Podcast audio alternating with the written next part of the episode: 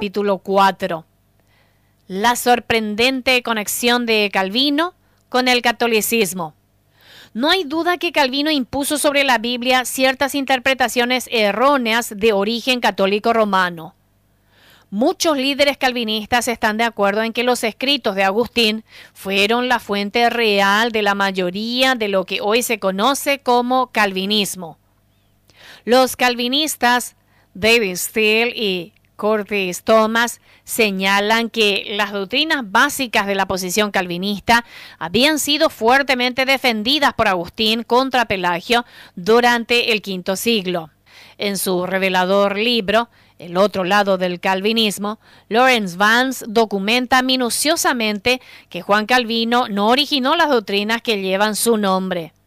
Para este mismo efecto, Vance cita numerosos calvinistas, por ejemplo, Kenneth G. Talbot y W. Gary Crampton escriben el sistema de doctrina que lleva el nombre de Juan Calvino en ninguna manera lo originó él. B. B. Warfield declaró, el sistema de doctrina enseñada por Calvino es solo el agustinianismo común a todo el grupo de los reformadores. Así también a Agustín se le reconoce los credos que salen de la Reforma. Esto no debe extrañarnos si tenemos en cuenta que la mayoría de los reformadores habían sido parte de la Iglesia Católica Romana, de los cuales Agustín fue elogiado como uno de sus santos más grandes. John Piper reconoce que Agustín fue la mayor influencia de Calvino y Lutero, quienes continuaron reverenciándolo a él y a sus doctrinas, incluso después que se separaron del catolicismo romano. C. H. Spurgeon admitió que tal vez Calvino, calvinismo, principalmente de los escritos de Agustín. Alvin L. Baker escribió, Casi no hay doctrina de Calvino que no lleve las marcas de la influencia de Agustín. Por ejemplo, el siguiente escrito hace eco a través de los escritos de Calvino. Aun cuando los ha nombrado a ser regenerados, a quien él predestinó a la vida eterna, como el más misericordioso otorgador de gracia, mientras que a aquellos a quienes Él ha predestinado a la muerte eterna, también es el más justo otorgador de castigo. C. Greg Singer dijo, las principales características de la teología de Calvino se encuentran en los escritos de Agustín, hasta tal punto que muchos teólogos consideran que el calvinismo es el desarrollo más completo del agustinianismo. Tales declaraciones son sorprendentes ante el hecho indiscutible de que, como señala Vance, la Iglesia Católica tiene un mayor derecho sobre Agustín que los mismos calvinistas. Calvino mismo dijo, Agustín es tan integral conmigo que si quisiera escribir una confesión de mi fe, podría hacerlo con toda plenitud y satisfacción de sus escritos.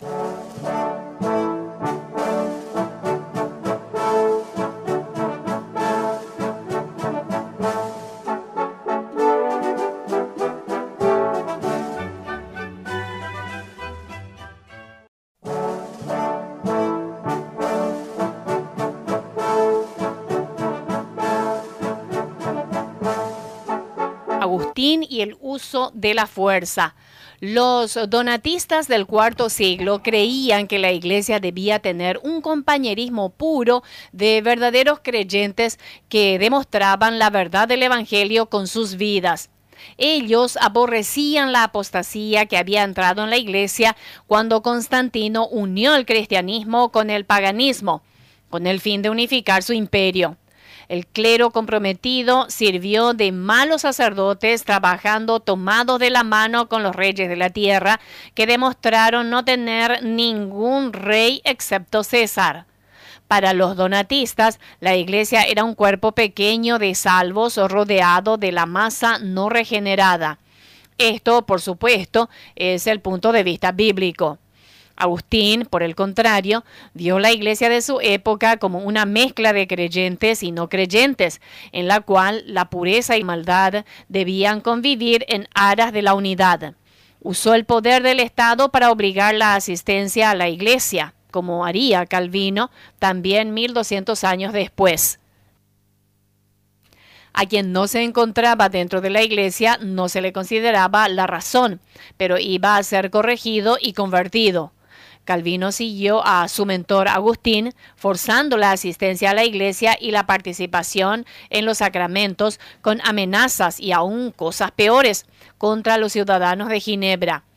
Agustín identificó a los donatistas como herejes que podrían ser sometidos a legislación imperial y fuerza exactamente de la misma manera que otros criminales e incrédulos, incluyendo envenenadores y paganos.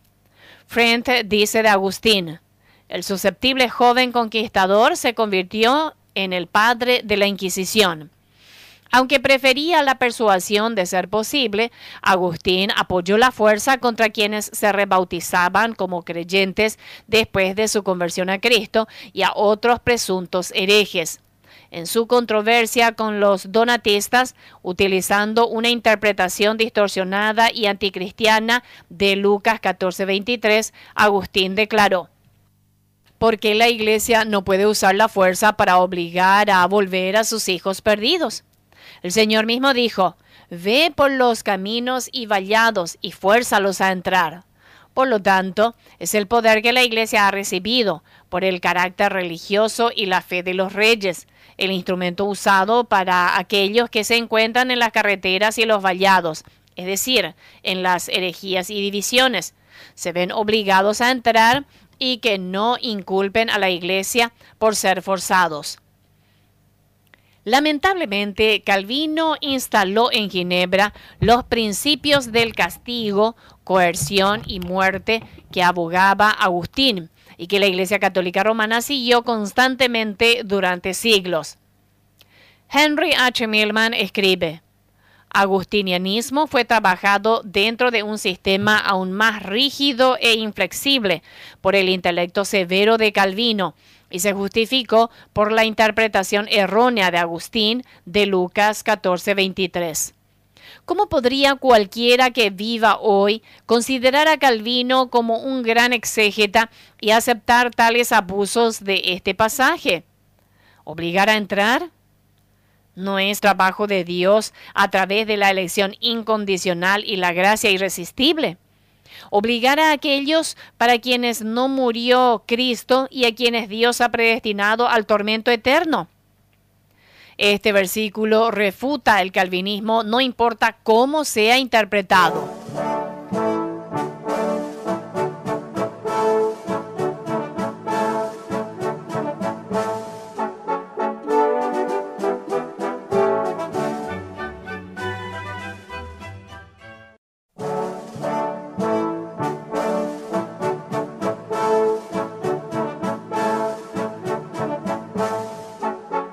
Hay duda sobre el papel importante que desempeñó Agustín en moldear el pensamiento, la teología y acciones de Calvino.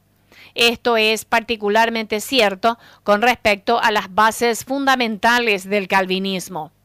Warfield se refiere a Calvino y a Agustín como dos hombres extraordinariamente talentosos que son como pirámides imponentes sobre la escena de la historia. Los institutos de la vida cristiana de Calvino hacen referencias repetidas veces favorables a Agustín, frecuentemente citando sus escritos como autoritativos y usando la expresión confirmado por la autoridad de Agustín.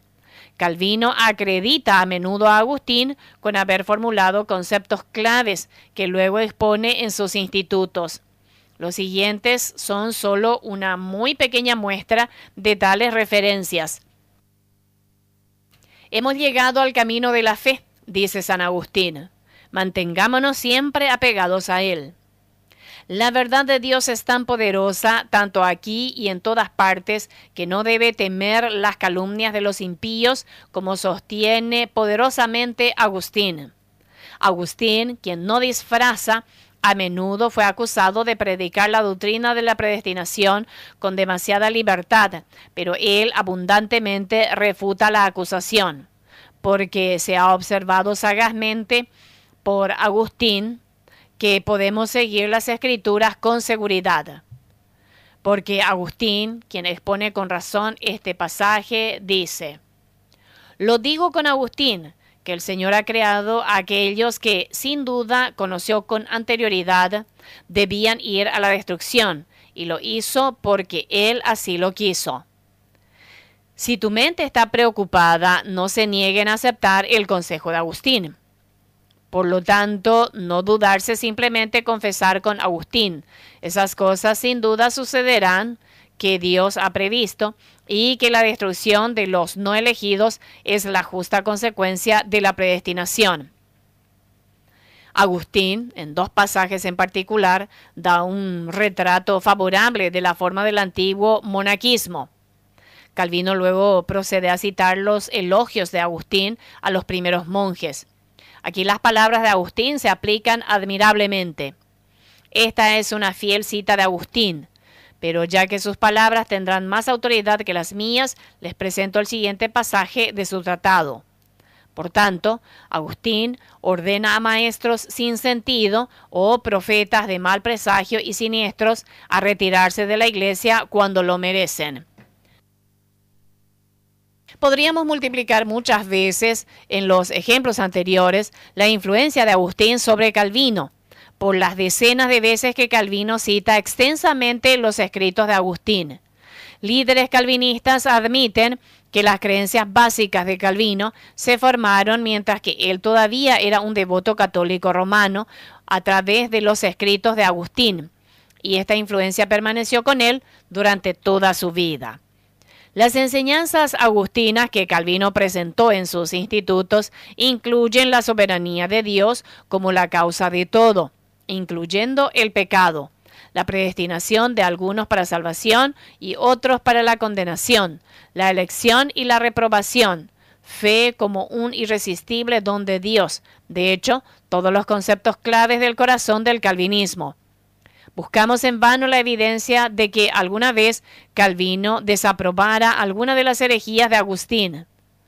El calvinista Richard A. Müller admite, Juan Calvino fue parte de una larga línea de pensadores que fundamentaron su doctrina de la predestinación sobre la interpretación agustiniana de Pablo. En cada edición ampliada de sus institutos, las citas de Calvino dependen más y más de Agustín.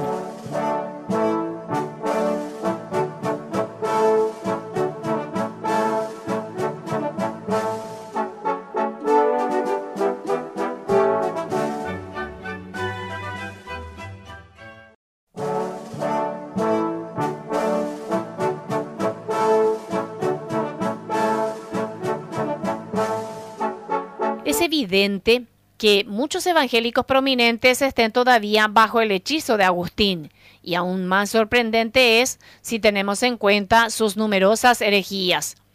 Norm Heisler ha dicho, Agustín fue uno de los más grandes pensadores cristianos de todos los tiempos, pero Agustín dijo, no debo creer el Evangelio a menos que yo fuera impulsado por la autoridad de la Iglesia, Iglesia Católica.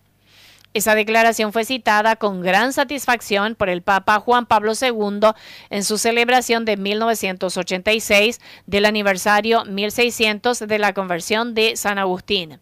El Papa dijo, el legado de Agustín son los métodos teológicos que han permanecido fieles, la plena adhesión a la autoridad de la fe, revelada a través de las escrituras, la tradición y la iglesia Asimismo, el sentido profundo del misterio, porque es mejor, exclama, el tener una ignorancia fiel que un conocimiento presuntuoso. Una vez más expreso mi deseo ferviente que la enseñanza autorizada de un gran médico y pastor florezca cada vez más felices en la iglesia. En mi debate con James White, él afirmó que Calvino refutó este mismo pasaje en sus institutos y cualquier lectura justa de los escritos de Agustín refuta esta tergiversación por Hunt. De hecho, Calvino reconoció la autenticidad de la declaración e intentó defenderla como razonamiento legítimo para quienes no tienen la certeza de fe por el Espíritu Santo.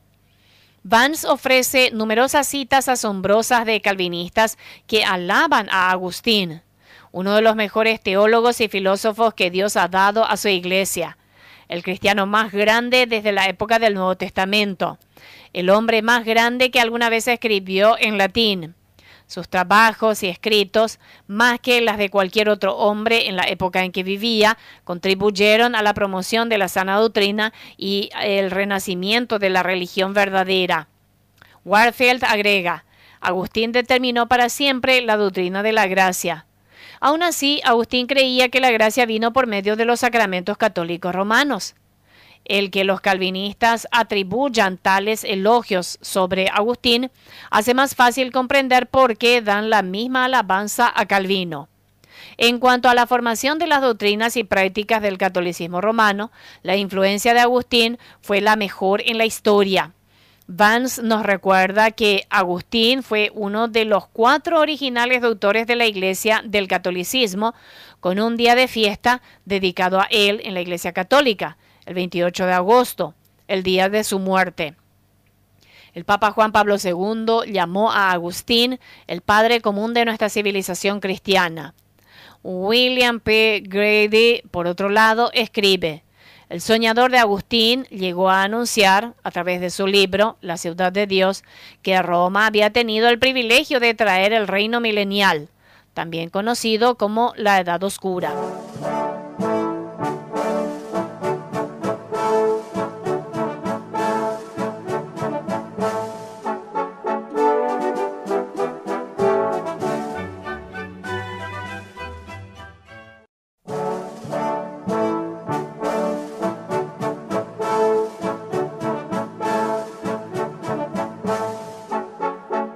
Robert Anderson nos recuerda que la Iglesia Católica Romana fue moldeada por Agustín a la forma que ha mantenido desde entonces.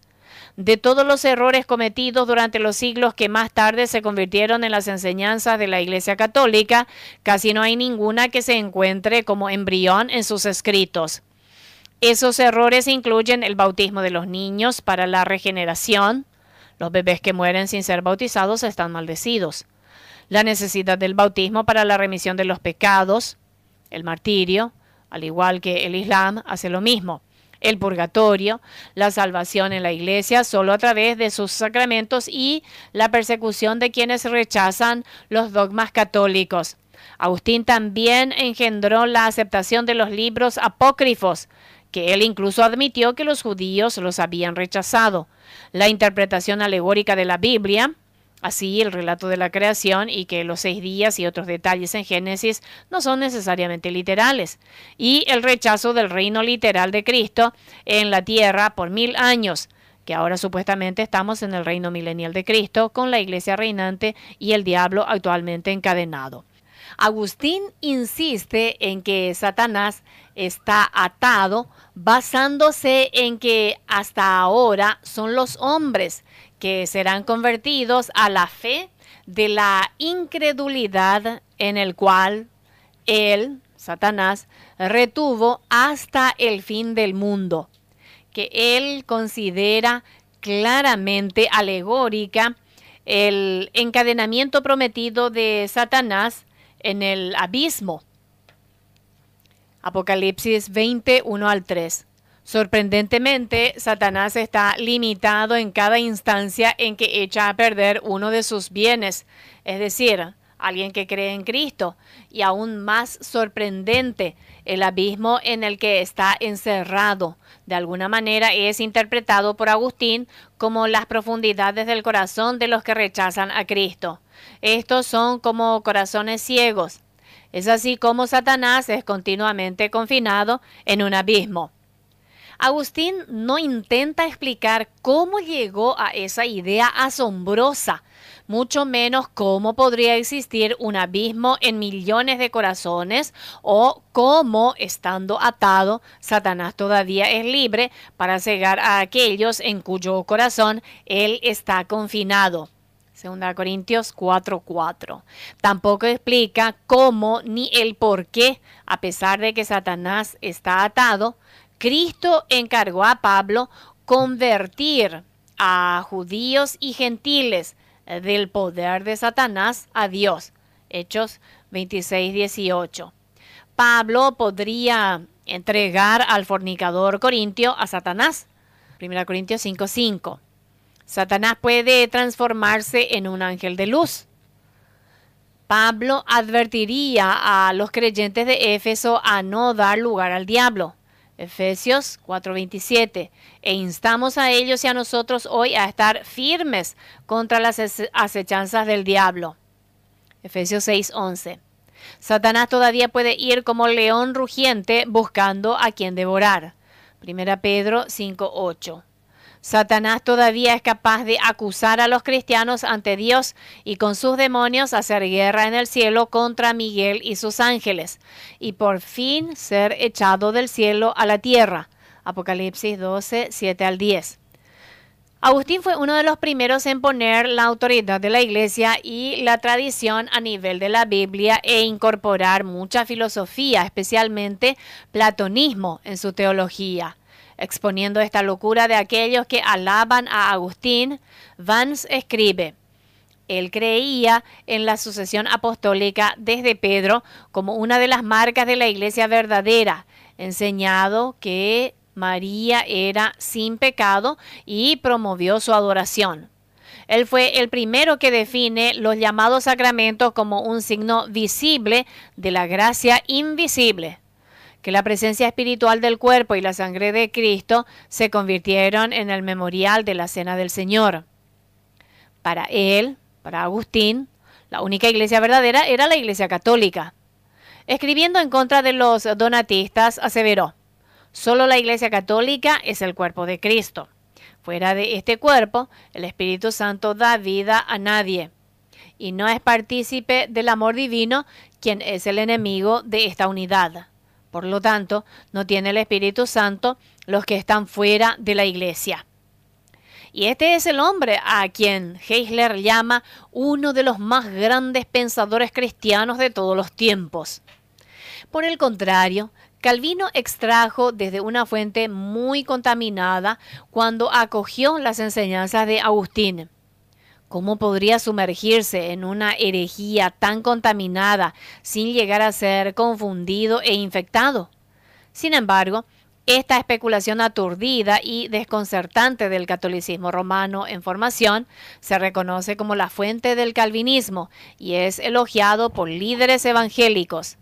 Uno queda atónito de ver la admiración rendida a Calvino y a Agustín como líderes cristianos, que por lo general son personas razonables.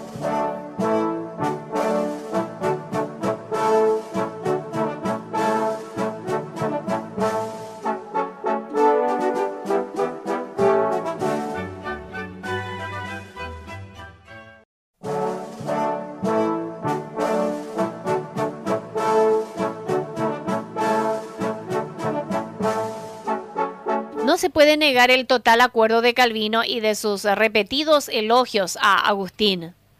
Calvino se consideraba un teólogo agustino. Dijo de Agustín, a quien citamos con frecuencia por ser el mejor y más fiel testigo de toda la antigüedad. Los calvinistas insisten en la conexión entre Calvino y Agustín. Magritte escribe, sobre todo, Calvino consideraba que sus pensamientos eran una fiel exposición de las ideas principales de Agustín de Hipona. Wendell concede que toma prestado con las dos manos los puntos de doctrina de Agustín. Vance escribe, sin embargo, para probar concluyentemente que Calvino fue discípulo de Agustín, tenemos que fijarnos más en Calvino mismo. Uno no puede leer cinco páginas en los institutos de Calvino sin ver el nombre de Agustín. Calvino cita a Agustín más de 400 veces en sus institutos. Él llamó a Agustín por títulos como hombre santo y santo padre. Vance además señala que los calvinistas admiten que Calvino fue fuertemente influenciado por Agustín en la formación de su doctrina de la predestinación. ¿Cómo podría uno de los líderes de la Reforma acoger tan plenamente las doctrinas de Agustín, quien ha sido llamado el principal creador teológico del sistema católico latín y pretenden ser distintos al protestantismo evangélico? La admiración de Calvino por Agustín y el aceptar una gran parte de sus enseñanzas es solo una de varias contradicciones importantes en su vida. Estas serán completamente documentadas en este libro. La situación también es contradictoria del lado católico romano. Sus dogmas rechazan algunas de las doctrinas más importantes sostenidas por el más famoso de sus santos, las mismas doctrinas agustinas que Calvino aceptó. Aquí nos enfrentamos a una extraña anomalía. Walfield declara que es Agustín quien nos dio la reforma. Sin embargo, al mismo tiempo, también reconoce que Agustín fue, en un sentido, el verdadero fundador del catolicismo romano y el creador del Santo Imperio Romano. Extrañamente, pareciera que Calvino no pudo reconocer que Agustín nunca entendió la salvación por gracia, únicamente mediante la fe en Cristo. Philip Cogdon escribe, otro paralelo curioso es evidente entre la teología calvinista clásica y la teología católica romana. Los dos comparten una inclusión de obras en el mensaje del Evangelio y una imposibilidad de certeza en la salvación. Ambos sostienen la primacía de la gracia de Dios y ambos incluyen la necesidad de nuestras obras. Las herejías de Agustín, especialmente su visión romanista de la fe en Cristo, que es complementada por buenas obras y los sacramentos, se perdieron en Lutero, quien escribió, al principio devoraba a Agustín, pero cuando supe lo que en realidad era la justificación por la fe, lo deseché. Sin embargo, líderes calvinistas indican que yo estoy del lado católico romano al rechazar el calvinismo, aunque esta viene en gran parte del máximo católico romano, Agustín. Así lo expresa un escritor de mí. Y teniendo en cuenta que la posición que usted adopta es completamente opuesta al corazón mismo del mensaje de los reformadores y se alinea con la visión de Roma en cuanto a la voluntad del hombre y la naturaleza de la gracia. Esto me parece tremendamente incoherente de su parte. Usted a menudo habla de oponerse a las tradiciones de los hombres. Sin embargo, en este caso, usted acepta las tradiciones que se encuentran en el corazón del Evangelio de Roma. Por el contrario, los reformistas y sus credos están infectados con las ideas provenientes del principal católico romano, Agustín mismo. Además, un rechazo de la perseverancia de los santos, la elección incondicional y la predestinación, según lo definido por los calvinistas, no es una aceptación del corazón del Evangelio de Roma. El verdadero corazón del Evangelio de Roma son los sacramentos y las buenas obras. Ciertamente el hecho que Calvino retuvo los sacramentos, la regeneración bautismal para bebés y honrar el sacerdocio católico como válido es una aceptación muy grave del falso evangelio del catolicismo. El rechazo del calvinismo no requiere ningún acuerdo con Roma en ninguna parte de sus doctrinas heréticas de la salvación. Parece incomprensible que la influencia predominante sobre la teología reformada y sus credos podría estar tan estrechamente relacionada con el catolicismo romano contra el cual se rebelaron los reformadores. Sin embargo, quienes no se inclinan ante estos credos están supuestamente en error.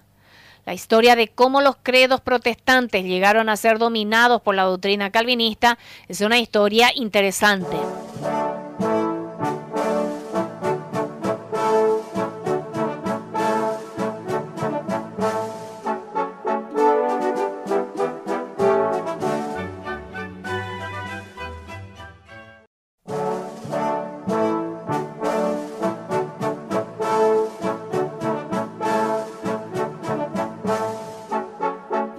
Los escritos de Agustín, la Vulgata Latina también había moldeado los pensamientos de Calvino expresados en sus institutos de la religión cristiana.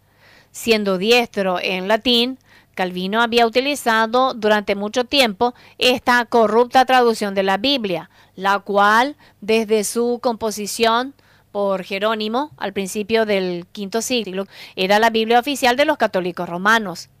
Y aún otra vez fue declarada la Biblia oficial por el Concilio de Trento en 1546, cuando Calvino tenía 37 años de edad. Más que eso, llegó a influenciar el movimiento protestante. Por mil años la Vulgata era prácticamente la única Biblia conocida y leída en Europa Occidental.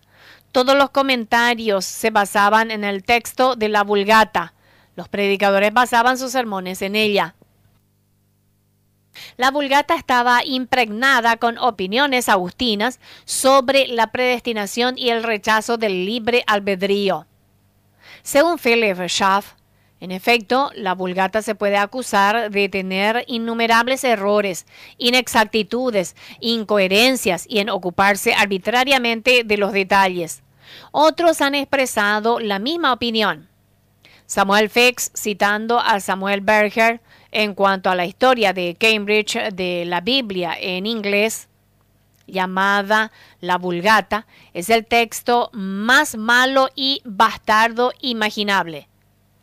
Grady dice, Damaso encargó a Jerónimo para revivir la arcaica antigua Biblia latina en el año 382.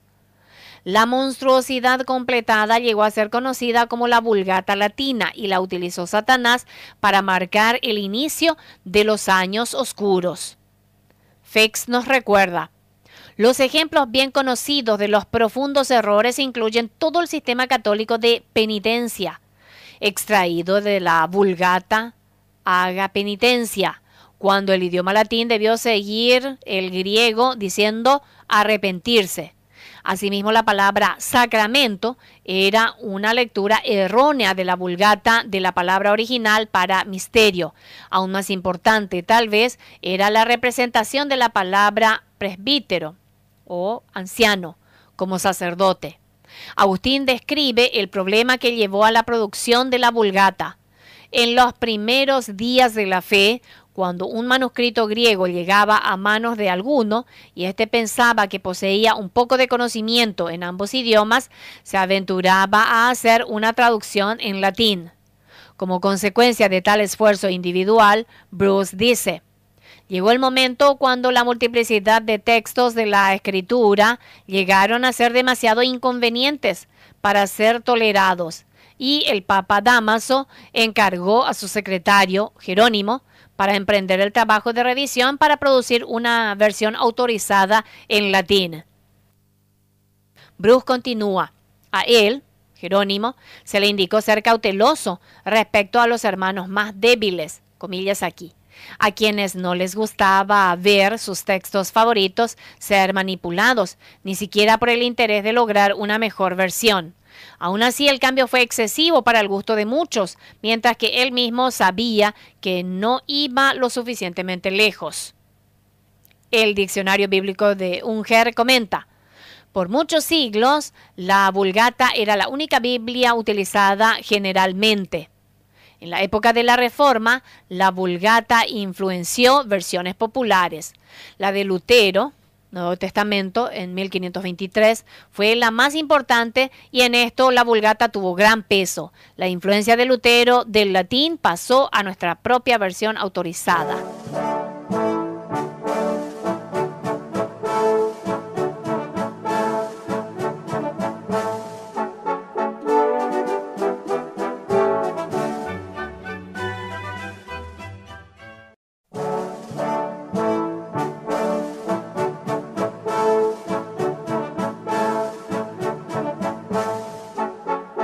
De poca importancia para nuestro estudio el hecho de que esta traducción corrupta tenía una influencia sobre las iglesias protestantes en Europa, Inglaterra y América.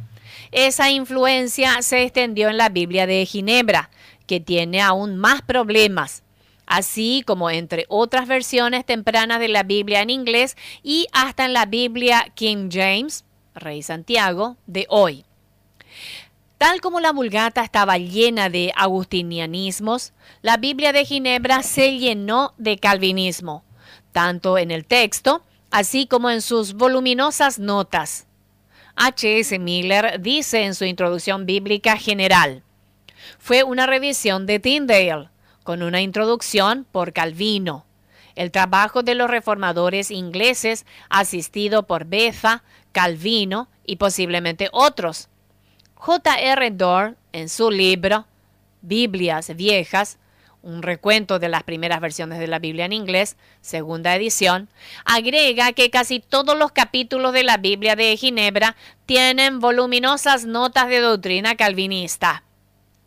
Andrew Edgar, en las Biblias de Inglaterra, declara, en el momento que la Biblia de Ginebra fue publicado por primera vez, Calvino era el espíritu dominante en Ginebra. Por consiguiente, todas las características de su sistema teológico, eclesiástico, político y social se reflejan en las anotaciones marginales. La doctrina de la predestinación es proclamada como la piedra angular y principal del Evangelio. W. Huar dice en la evolución de la Biblia en inglés. Considerado como un todo literario, la Biblia de Ginebra tiene todo el carácter de un manifiesto calvinista, un libro con un propósito especial. F. Bruce agrega, las notas de la Biblia de Ginebra de seguro son sin reparo calvinistas en la doctrina. La gente de Inglaterra y Escocia aprendieron mucho de su exégesis bíblica de estas notas. La Biblia de Ginebra inmediatamente ganó y retuvo amplia popularidad. Se convirtió en la Biblia de habla inglés en los hogares protestantes. También se convirtió en la Biblia autorizada de Escocia y fue traída a Estados Unidos de América, donde tuvo una fuerte influencia. Woodwork señala, en el linaje de la Biblia King James está la Biblia de Ginebra, que por supuesto es el volumen individual más importante. La Biblia de Ginebra tuvo una gran influencia en la conformación de la Biblia King James. Robinson es aún más enfático. Una gran parte de las innovaciones de la Biblia de Ginebra están incluidos en la versión autorizada de la Biblia King James. A veces el texto de Génova y el margen de Génova se asumen intactos. El texto se convierte a veces en el margen y el margen en el texto. El margen se convierte a veces en el texto y no ofrece ninguna alternativa. Muy a menudo el margen ginebrino se convierte en el texto de la versión autorizada con o sin cambio verbal.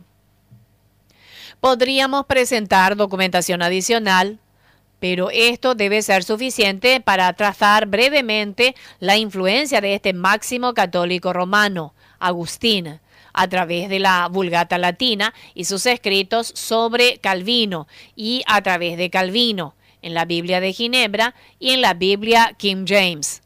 Y así en los púlpitos y las casas de los protestantes en toda Europa, Inglaterra y América.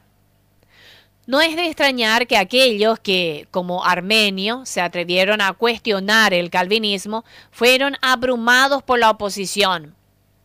Por supuesto, diversos sínodos y asambleas se llevaron a cabo para formular credos aceptados para castigar a los disidentes. Pero las condiciones estaban a favor del calvinismo y ninguna influencia fue permitida para mitigar este error. Esto será documentado en los capítulos 5 y 6.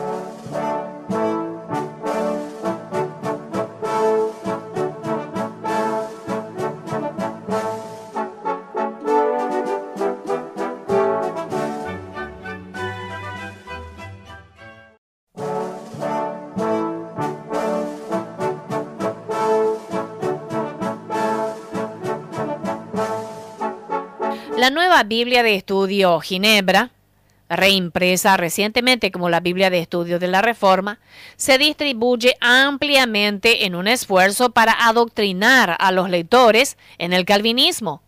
Su traducción, la nueva versión King James, es atractiva.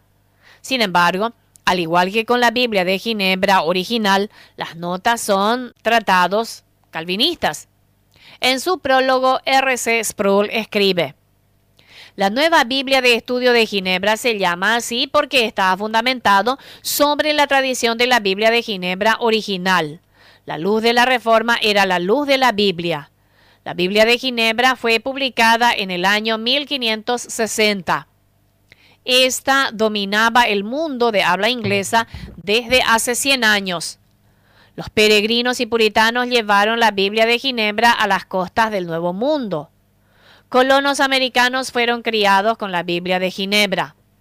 La nueva Biblia de Estudio de Ginebra contiene una actualización de verdad reformada en sus comentarios y notas teológicas. Su propósito es presentar la luz de la reforma desde cero. De hecho, su propósito es adoctrinar al lector en el calvinismo, que falsamente se comercializa como verdad reformada como si el calvinismo y el protestantismo fuesen idénticos.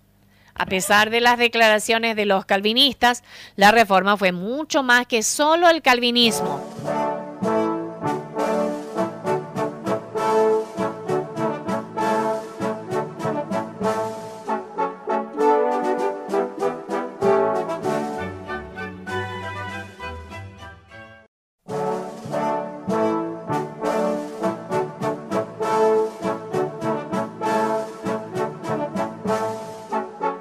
Calvinismo está experimentando resurgimiento hoy. Sin embargo, hay un desconocimiento generalizado eh, de tanto Agustín como Calvino en cuanto a lo que enseñaron y practicaban. ¿Se ha suprimido la verdad para promover una teología particular? Considere la declaración de Bedner Calvino y Agustín fácilmente figuran como los dos portadores excepcionales del sistema cristiano sistemático desde Pablo. Spurgeon también declaró, sin duda, Agustín obtuvo su punto de vista a través del Espíritu de Dios, del estudio diligente de las escrituras de Pablo, y Pablo lo recibió del Espíritu Santo, de Jesús el Cristo. Uno no puede ver estas declaraciones sin asombrarse. Es increíble que Lorraine Bedner, uno de los apologistas que más se opone a la Iglesia Católica, elogió a Agustín, quien dio a la Iglesia Católica Romana muchas de sus doctrinas básicas y figura entre los santos más altamente honrados hasta el día de hoy. En cuanto a Spurgeon, ¿habría él considerado la enseñanza de Agustín en cuanto a la salvación por la Iglesia Católica?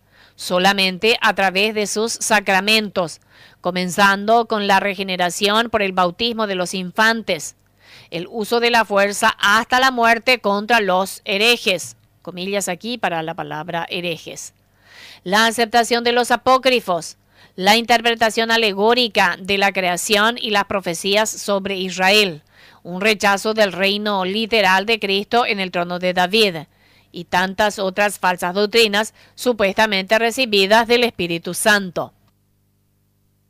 ¿Cómo pudo Agustín y Calvino quien aceptó y transmitió muchos de sus principales errores, estar tan equivocado en tantas cosas y todavía permanecer bíblicamente correcto en cuanto a la predestinación, elección, soberanía, etc.